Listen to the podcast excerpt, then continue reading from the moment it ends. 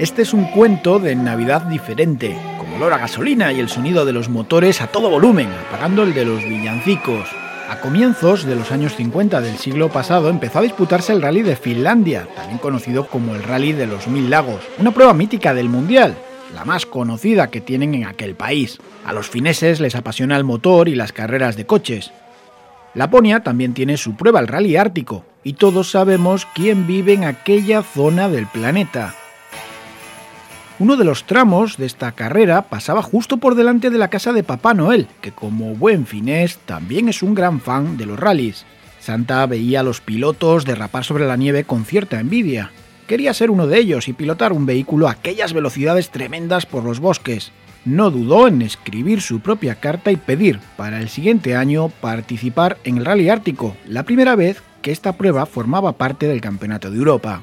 Ese año se portó mejor que nunca, como siempre, y sus elfos le inscribieron en el rally, así que se presentó en la ceremonia de salida en Rovaniemi con un coche muy especial. Él no podía pilotar un vehículo cualquiera, ya tenía su trineo y el mejor motor posible, ocho renos domésticos que eran como sus hijos. Papá Noel se lanzó por el primer tramo devorando kilómetros y apurando cada curva. Su trineo mágico volaba en cada salto y el público en las cunetas alucinaba. Lógicamente marcó el mejor tiempo, el Scratch, y sacó más de dos minutos al siguiente piloto, un finés, porque en los rallies de Finlandia casi siempre gana un piloto local. Las marcas de coches se enfadaron un poco. No podía ser que ocho renos con narices luminosas rindieran más en la carretera que más de 300 caballos mecánicos. Iba en contra de todas las normas. Las pezuñas no eran reglamentarias y los neumáticos de nieve con clavos no tenían nada que hacer contra el agarre de esos animales mágicos. Lo denunciaron ante los comisarios y los jueces les dieron la razón rápidamente. Pero también era Navidad.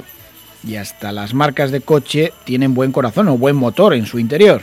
Entendían, eso sí, la pasión por los rallies de Papá Noel y retiraron al final las denuncias a cambio de que se olvidase aquella gesta. Se borraron los vídeos y se quemaron las fotos aunque todavía hay quien recuerda aquel tramo mítico que hizo a toda velocidad un trineo que voló sobre la nieve y apuró cada trazada. Un jovencísimo reportero entonces, Marcelo Carbone, estaba allí en la cuneta con su micro.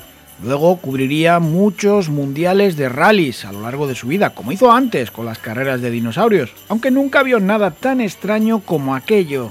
Han pasado muchas décadas desde entonces, pero cuando se acercan estas fechas vuelven a resonar en su cabeza aquellas campanillas del trineo. Papá Noel sigue corriendo a toda máquina, como si fuera un rally, pero solamente una noche al año y todavía le pide a alguno de sus elfos que le cronometre.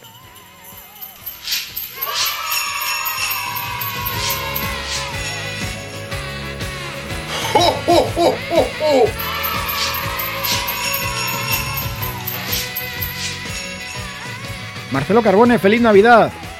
Muchas gracias, Fran, igualmente para ti y para todos vosotros. ¿No te gusta mucho hablar de esta historia que presenciaste hace ya muchas décadas allí en Finlandia, no? Hombre, tú eres joven, quizás no lo entiendas, pero claro, me hace ir tantos años para atrás que uno solamente pensarlo se da cuenta los años que tiene, ¿no? Pero bueno, no me importa tampoco mirar para atrás, ¿eh? ¿Tan rápido iba Santa Claus eh, con su trineo? Mira, eh, como fui testigo de excepción de esto, tengo que aportar a ese relato tan bonito que hiciste un detalle muy importante. Eh, y es que eh, todo esto se producía de noche. Hay que tener en cuenta que en Robañeni, al, a la Lapoña, ahí arriba, más al norte, no se puede ir, pues hay muy pocas horas de luz eh, al día durante el invierno y entonces todos los trayectos son de noche. Y en esa zona de Finlandia son tan cuidadosos con el respeto al medio ambiente, con los impactos medioambientales, que al ser de noche no se puede llevar en un rally la típica farada que estamos acostumbrados a ver en otras partes. Esto siempre tienen que ser faros eh, par y normalmente llevan ocho faros, los dos del coche más seis. Entonces, claro, podéis imaginar que Santa Claus con los renos, acostumbrados los renos a un terreno salvaje y andar de noche, pues evidentemente le podían ganar a coches de cualquier otra categoría. Por lo tanto, el detalle importante que faltaba era contar que parte de, digamos, la superioridad de Santa Claus y los renos fue precisamente porque era de noche y no necesitaban faros para iluminar. Ya tenían allí sus narices eh, luminosas. En Finlandia siempre gana un piloto finés y claro, eh, Santa jugaba en casa. Es que pasaban los tramos del rally ártico por, por delante de, las cabañas de los elfos.